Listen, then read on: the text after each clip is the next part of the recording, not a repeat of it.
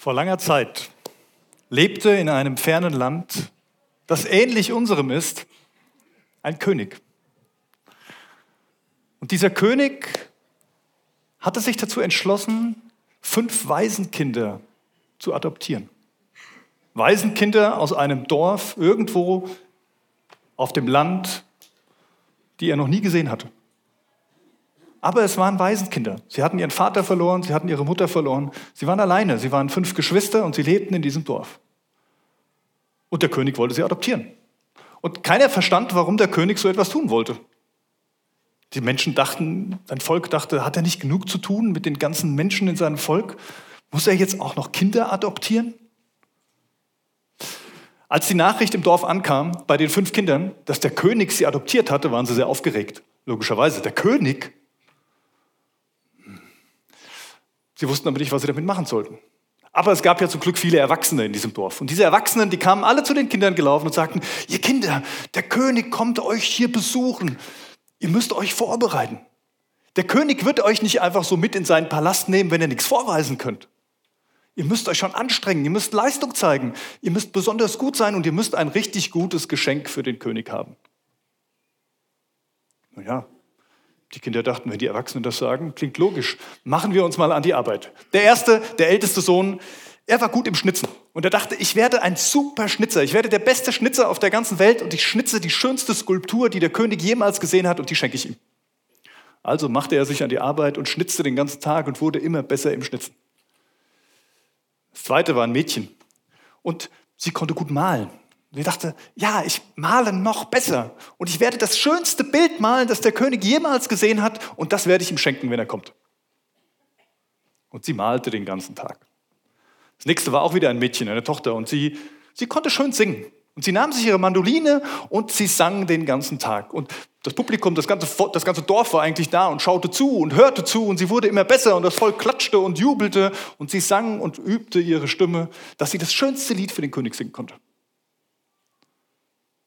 Und dann gab es noch einen Jungen, er, er war gebildet und er dachte, ja, ich werde noch viel gebildeter, als der König jemals jemanden gesehen hat. Und er fing an zu studieren. Er nahm sich alle Bücher, die, die es in diesem Land gab, und, und er lernte Chemie und Physik und Literatur und all diesen Kram. Und damit er der schlauste Mann im ganzen Königreich werden würde. Damit der König ihn mitnehmen könnte, als Geschenk sozusagen. Und dann war noch das kleine Mädchen da. Und sie, sie konnte gefühlt nichts wirklich gut. Aber sie hatte ein großes Herz. Ein großes Herz und sie saß am, am Dorfrand den ganzen Tag und begrüßte die Gäste und sagte, hallo, schön, dass ihr da seid. Möchtet ihr was trinken? Möchtet ihr euch ausruhen? Sie kannte jeden im Dorf. Sie wusste, wo es Probleme gab, wo es Fragen gab und sie, sie sprach mit den Menschen. Und die Menschen freuten sich darüber.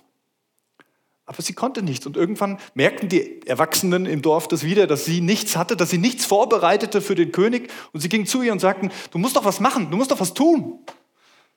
Der König würde dich sonst nicht mitnehmen in deinen Palast. Und sie sagte, okay, gut, dann, dann gehe ich zu meinen Geschwistern und, und frage mal nach, ob, ob die mir irgendwie was beibringen können. Und sie ging zu ihrem Bruder, der am Schnitzen war und der hatte keine Zeit. Nein, er musste schnitzen. Für das kleine Mädchen hatte er jetzt keine Zeit. Und die ältere Schwester war es genauso. Nein, sie musste doch dieses Bild fertig malen für den König. Jetzt war keine Zeit, ihrer kleinen Schwester das Malen beizubringen. Und die andere Schwester, die am Singen war, die hörte sie überhaupt nicht, als sie fragte, weil die Menschen so laut applaudierten über ihren Gesang. Und auch der andere Bruder, der war gar nicht mehr anwesend. Der war so in seine Bücher vertieft und am Lernen und, und in der Schule am Studieren. Er hatte keine Zeit, ihr was beizubringen. Und so ging das kleine Mädchen, ernüchternd, wieder zurück zum Stadttor und setzte sich hin und begrüßte die Menschen. Und eines Tages kam ein Mann vorbei, den sie noch nie gesehen hatte, ein Fremder, auf einem Esel. Er sah aus wie ein Kaufmann. Und das Mädchen begrüßte ihn. Und der Mann fragte sie, kannst du meinem Esel Wasser geben? Und das Mädchen sagte, natürlich kann ich das machen. Und sie, sie sehen ein bisschen müde aus. Wollen Sie sich ausruhen? Da hinten ist eine Bank, da können Sie sich hinsetzen. Der Mann bedankte sich, freute sich, setzte sich auf die Bank. Währenddessen gab das Mädchen dem Esel was zu trinken und der Mann schlief auf der Bank ein bisschen ein. Und als er aufwachte, da saß das Mädchen direkt vor ihm und schaute ihn an. Und er fragte sich, sag mal, sitzt du eigentlich schon lange hier? Ja, eine ganze Zeit. Möchtest du was von mir? Nein, ich wollte dich nur angucken. Du scheinst ein, du scheinst ein freundlicher Mann zu sein. Und so kamen die beiden ins Gespräch miteinander. Sie unterhielten sich und der Mann freute sich über die nette Unterhaltung. Dann sagte er, ich muss jetzt aber los, weil ich muss jemanden besuchen. Und er zog hinein und sagte, bis später, ich komme wieder hierher. Und als der Zeit rum war, kam er zurück und das Mädchen wartete auf ihn und sie unterhielten sich wieder. Und das Mädchen fragte, hast du sie gefunden, die du gesucht hast? Und er sagte, na ja, eigentlich nicht. Sie waren alle ziemlich beschäftigt. Der eine war am Schnitzen und hatte keine Zeit für mich. Die andere hat Bilder gemalt und hatte keine Zeit für mich. Wieder eine andere hat toll gesungen, ich kam gar nicht zu ihr durch, weil so viele Menschen da waren. Und der andere war überhaupt nicht da, der war irgendwo in der Stadt, in der Schule und las irgendwelche Bücher. Und da dämmerte es dem kleinen Mädchen, wer das war, dieser Kaufmann. Es war der König. Der König war gekommen, um sie zu besuchen und keiner hatte Zeit. Und sie fragte ihn, du siehst gar nicht aus wie ein König. Und er sagte, ja, das stimmt. Und manchmal möchte ich auch gar nicht der König sein, wo jeder kommt und nur sagt, was er haben will oder jeder seine beste Leistung bringt und sich vorbereitet und irgendwie gut dazustehen vor dem König. Manchmal möchte ich mich einfach nur unterhalten. Und das kleine Mädchen wurde froh, weil sie hatte dem König die größte Freude gemacht. Und so ging sie mit dem König in seinen Palast. Und der König sagte, ich komme später nochmal wieder, um die anderen zu holen, wenn sie vielleicht wieder mehr Zeit haben. Königskinder, diese Geschichte, die Kinder des großen Königs von Max Lucado, kann man auch nachlesen, ein bisschen ausführlicher, als ich sie jetzt erzählt habe, bringt es schön auf den Punkt, worum es um Königskinder geht. Königskind wird man nämlich nicht, weil man etwas Besonderes leistet. Ihr habt etwas geleistet im letzten Jahr. Ja, deswegen bekommt ihr einen Abschluss des biblischen Unterrichts oder Konfirmation oder wie auch immer man das nennen mag in, manchen Kreisen. Aber auch dieser Schein oder diese Urkunde macht euch nicht zu Königskindern. Paulus gibt uns ein bisschen Hinweis drauf. In Galater 4. Da schreibt Paulus, allerdings weise ich euch auf Folgendes hin. Solange der Erbe noch unmündig ist, unterscheidet ihn nichts von einem Sklaven, obwohl er doch der künftige Herr des ganzen Besitzes ist. Er ist vielmehr Vormündern unterstellt und sein Vermögen wird von Treuhändern verwaltet bis zu dem Zeitpunkt, den sein Vater festgelegt hat. Genauso war es auch bei uns. Als wir noch unmündig waren, waren wir den Vorstellungen unterworfen, die in dieser Welt herrschen und waren ihre Sklaven. Doch als die Zeit dafür gekommen war, sandte Gott seinen Sohn. Er wurde als Mensch von einer Frau geboren und war dem Gesetz unterstellt. Auf diese Weise wollte Gott die freikaufen, die dem Gesetz unterstanden. Wir sollten in alle Rechte von Söhnen und Töchtern Gottes eingesetzt werden. Weil ihr nun also Söhne, seine Söhne und Töchter seid, hat Gott den Geist seines Sohnes in eure Herzen gesandt. Den Geist, der in euch betet, der in uns betet und Abba Vater ruft. Daran zeigt sich, dass du kein Sklave mehr bist, sondern ein Sohn. Wenn du aber ein Sohn bist, bist du auch ein Erbe.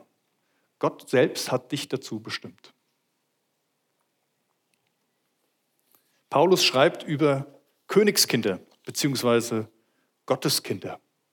Und er bringt hier etwas mit rein, was wir in der ganzen Bibel irgendwo finden. Denn Gott hat uns Dreifaches gegeben.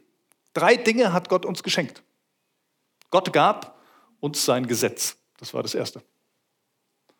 Klingt spröde. Ist auch das, was die meisten über das Christentum denken. Genau. Gott hat das Gesetz gegeben, da muss man irgendwelche Vorschriften beachten, da muss man irgendwas tun, die Gebote halten und dann ist man Christ. Nicht so ganz. Weil das Zweite, was Gott gegeben hat, das war der Sohn. Der Sohn Jesus Christus. Gott gab uns seinen Sohn. Und als drittes gab Gott uns noch seinen Geist, seinen Heiligen Geist. Drei Dinge, die nicht nur Geschenke von Gott sind, sondern die etwas mit unserem Status zu tun haben. Das heißt mit dem, wer wir in Gottes Augen sind. Drei Dinge, die in die Beziehung mit Gott führen. Auch das Gesetz führte in eine Beziehung mit Gott. Und naja, der Sohn möchte auch in eine Beziehung mit Gott führen. Und der Heilige Geist, der ist eigentlich der Ausdruck dieser Beziehung mit Gott. Ich habe drei Punkte, drei kurze Punkte für uns noch zu mitnehmen für die Königskinder. Und der erste ist unmündig. Unmündig. Paulus schreibt, solange der Erbe noch unmündig ist, unterscheidet ihn nichts von einem Sklaven.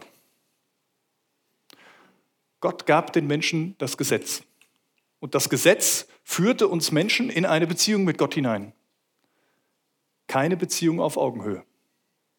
Eine Beziehung, wo uns Menschen deutlich vor Augen geführt wird, dass wir eben nicht wie Gott sind. Dass wir eben nicht auf Augenhöhe mit Gott stehen, sondern eher in eine versklavte Beziehung hinein.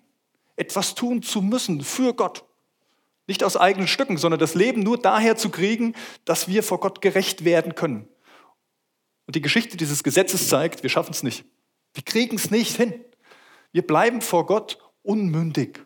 Und das Gesetz, was Gott uns gegeben hat, was gut ist, weil es Gottes Willen zeigt. Und trotzdem schenkt es uns nicht das, dass wir auf Augenhöhe in Beziehung mit Gott so stehen können, wie er es möchte und wie es eigentlich für uns gedacht war. Ganz spannend, dieses Wort unmündig. Ich finde, das passt ganz gut zu euch. Dass ihr jetzt hier sitzt, also so in diesem Jahr hier sitzt, hat etwas mit eurem Alter zu tun, so ungefähr zumindest. Und es hat was mit unserem deutschen Gesetz zu tun. Denn ihr werdet religionsmündig. Ein schönes Wort. Ne? Nicht mehr unmündig, sondern mündig in Bezug auf euren Glauben, in Bezug auf eure Religion. Das, was ihr glauben wollt, das dürft ihr jetzt alleine entscheiden. Vorher Solange ihr noch unmündig wart, seid ihr Sklaven gewesen. Könnte man es auch beschreiben. Ne? Ihr seid Sklaven hier im Gottesdienst gewesen. Eure Eltern haben gesagt, ihr kommt mit in den Gottesdienst. Ihr geht mal in den biblischen Unterricht, ihr lernt das alles mal. Aber jetzt, mit diesem heutigen Tag, mit diesem Lernen dieser Dinge über Gott und der Entscheidung, euren eigenen Glauben leben zu wollen, jetzt seid ihr nicht mehr unmündig. Seid ihr frei davon. Jetzt dürft ihr über euren eigenen Glauben entscheiden. Ist aber gefährlich, denken manche. Die. Ja, genau so ist es und das ist gut so und es ist nicht gefährlich, denn es gibt keine Beziehung mit Gott, keine richtige, wenn sie nicht von Herzen kommt, wenn sie nicht aus freien Stücken erfolgt. Weil sonst ist es nur Leistung. Und dann verpassen wir vielleicht den König, wenn er kommt und uns begegnen will. Unmündig. Und der zweite Gedanke, will heute auch nicht, ist auch unmündig, angenommen angenommen. Paulus schreibt, wir sollten in die Rechte von Söhnen und Töchtern Gottes eingesetzt werden. Gott hat seinen Sohn Jesus Christus auf diese Welt geschickt, um den Tod zu besiegen. Das ist das eine, ja.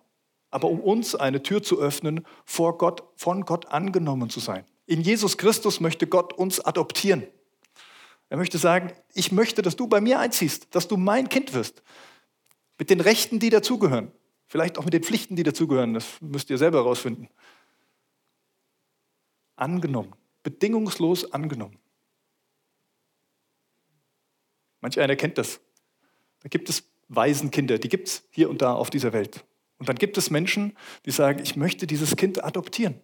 Ich möchte, dass es mein eigenes ist. Ich möchte, dass es Teil hat an meinem Leben. Ich möchte alles teilen mit diesem Kind. Und genauso ist Gott. Das ist Gottes Liebe. Deswegen hat er seinen Sohn geschickt weil er alles mit uns teilen möchte, weil er uns bedingungslos angenommen hat.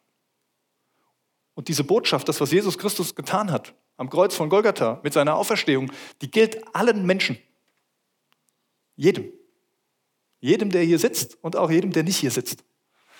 Sogar den Menschen, die eigentlich von Gott überhaupt nichts wissen wollen. Die sagen, lass mich in Ruhe von Gott. Selbst denen gilt Gottes Liebe und er möchte sie annehmen. Aber es, es passiert leider nicht bei jedem. Ich sage leider, weil ich durfte es erfahren, wie, wie schön das ist, sich angenommen zu fühlen von Gott. Und ich wünsche es jedem, das auch zu erleben. Und trotzdem fehlt an mancher Stelle noch was. Denn es ist sozusagen nur auf dem Papier. Es ist erstmal nur auf dem Papier. Und kennt ihr ja vielleicht auch, wenn ihr in Deutschland seid, so manche Behördengänge, da steht viel auf dem Papier.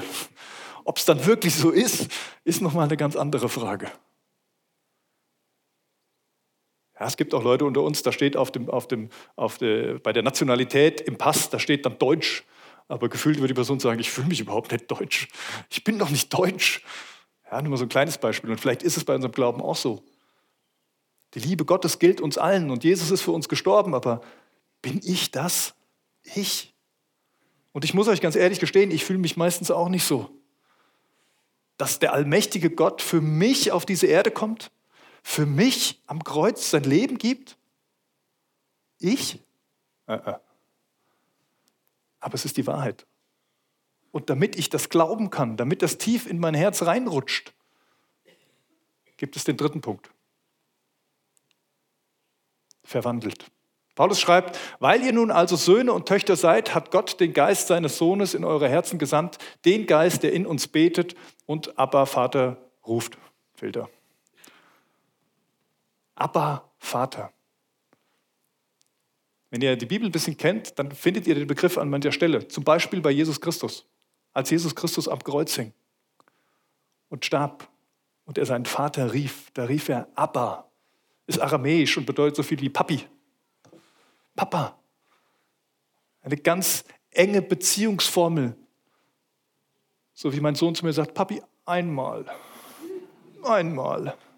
Es geht um eine ganz enge Beziehung, die da zum Ausdruck kommt in diesem, in diesem Wort Abba. Und Paulus schreibt, es ist der Geist Gottes selbst, Gott selbst, der zu uns kommt, der Teil von uns wird, der in uns Wohnung nimmt, in unsere Herzen hinein gesandt ist, der uns sozusagen verwandelt. Paulus sagt das. Wenn jemand in Christus ist, das heißt, wenn Gott in ihm wohnt, dann ist er eine neue Kreatur. Alles neu geworden. Will man ja auch nicht, ne? Also kann sein, dass es Leute hier gibt, die sagen, oh, ich fühle mich eigentlich ganz wohl, so wie ich bin. Jetzt möchte ich nicht Gott, der kommt und mir irgendwas überstülpt, dass ich auf einmal ein anderer bin. Äh, langsam mal. Das ist doch genau das, was ich immer erwartet habe, wie die Christen sind. Die manipulieren mich doch nur. Ganz ehrlich, ich würde es dir gerne beweisen, dass es anders ist.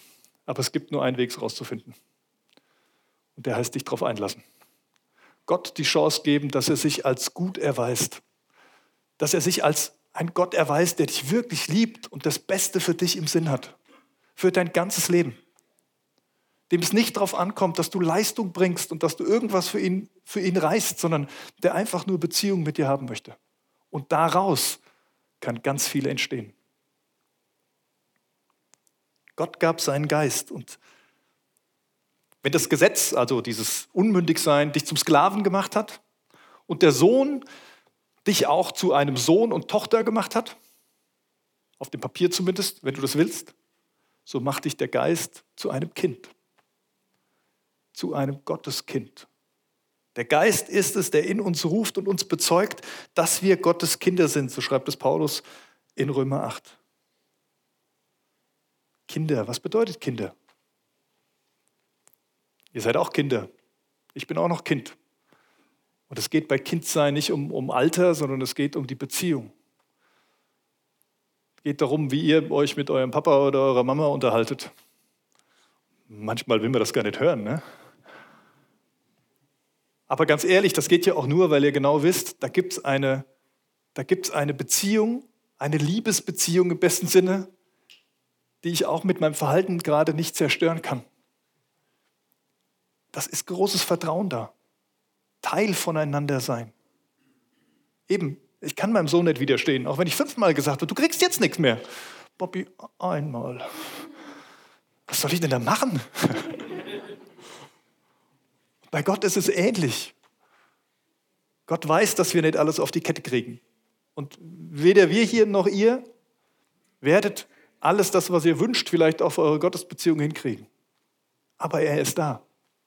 Er steht mit ausgebreiteten Armen da und möchte euch als seine Kinder in die Arme schließen. Und das wünsche ich euch, euch ganz besonders. Ihr seid jetzt nicht mehr unmündig. Ihr seid frei. Jesus Christus hat euch befreit.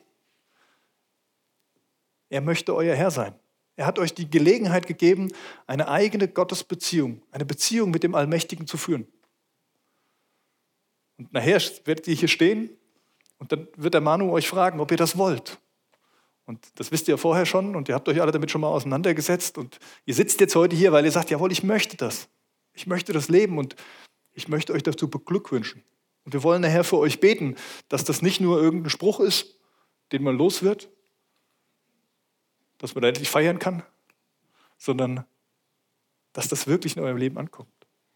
Dass Jesus Christus sich als euer König erweist, der es gut mit euch meint, dem ihr nichts beweisen müsst, der einfach nur da ist und der euch seinen Heiligen Geist schenkt. Dass ihr das nicht nur vom Verstand her wisst, ja, ich bin Gottes Kind, schön, klingt gut, fühlt sich irgendwie gut an, sondern dass das auch Auswirkungen auf euer Leben hat. Wirklich es tief reinsacken zu lassen. Ich bin von Gott geliebtes Kind, egal was da kommt. Und er meint es gut mit mir. Lebt als Kinder Gottes. Das ist das, was ich euch gerne noch sagen möchte. Schön, dass ihr diese Königskinder seid. Klasse, wie die Eltern, vielen Dank, liebe Eltern, wie ihr das hier alles hergerichtet habt nochmal, dass es so deutlich wird heute. Ihr seid Königskinder. Nicht, weil ihr irgendwas geleistet habt oder irgendwas leisten könnt, um euch das zu verdienen, sondern einfach nur, weil Gott euch liebt. Dich, jeden einzelnen von euch, genauso wie ihr seid. Lasst uns beten. Jesus Christus, ich danke dir von Herzen, dass du der Sohn bist, der in diese Welt kam und der uns die Tür zu Gott ganz weit aufgeschlossen hat. Der uns einlädt in die Beziehung mit dem allmächtigen Gott hinein und der uns seinen Geist geschenkt hat, damit wir es nicht nur verstehen oder verstehen wollen und mit dem Kopf denken und sagen, ja, ja, so ist es und danach leben, sondern dass es tief in unser Herz hineinrutscht, dass wir es immer mehr und mehr begreifen, was das bedeutet, dass du uns bedingungslos liebst und annimmst dass du uns zu Erben einsetzt, dass wir Fleisch und Blut sozusagen von dir werden, wenn dein Geist in uns wohnt. Herr, ich möchte dich bitten, dass du mich immer mehr verwandelst dahin, dass ich das begreifen kann, dass ich danach leben kann. Ja, Herr, ich möchte ein Königskind sein und ich glaube, jeder andere in diesem Raum hier auch. Deswegen bitte ich dich, dass du uns befähigst dazu, mit deinem Geist das zu ergreifen. Du bist der König. Dir gebührt die Ehre. Du lädst uns ein, mit dir, mit dir in Gemeinschaft zu leben und uns mit dir auf den Thron zu setzen. Nicht, weil wir Könige werden, sondern einfach, weil du unsere Gemeinschaft haben möchtest. Amen.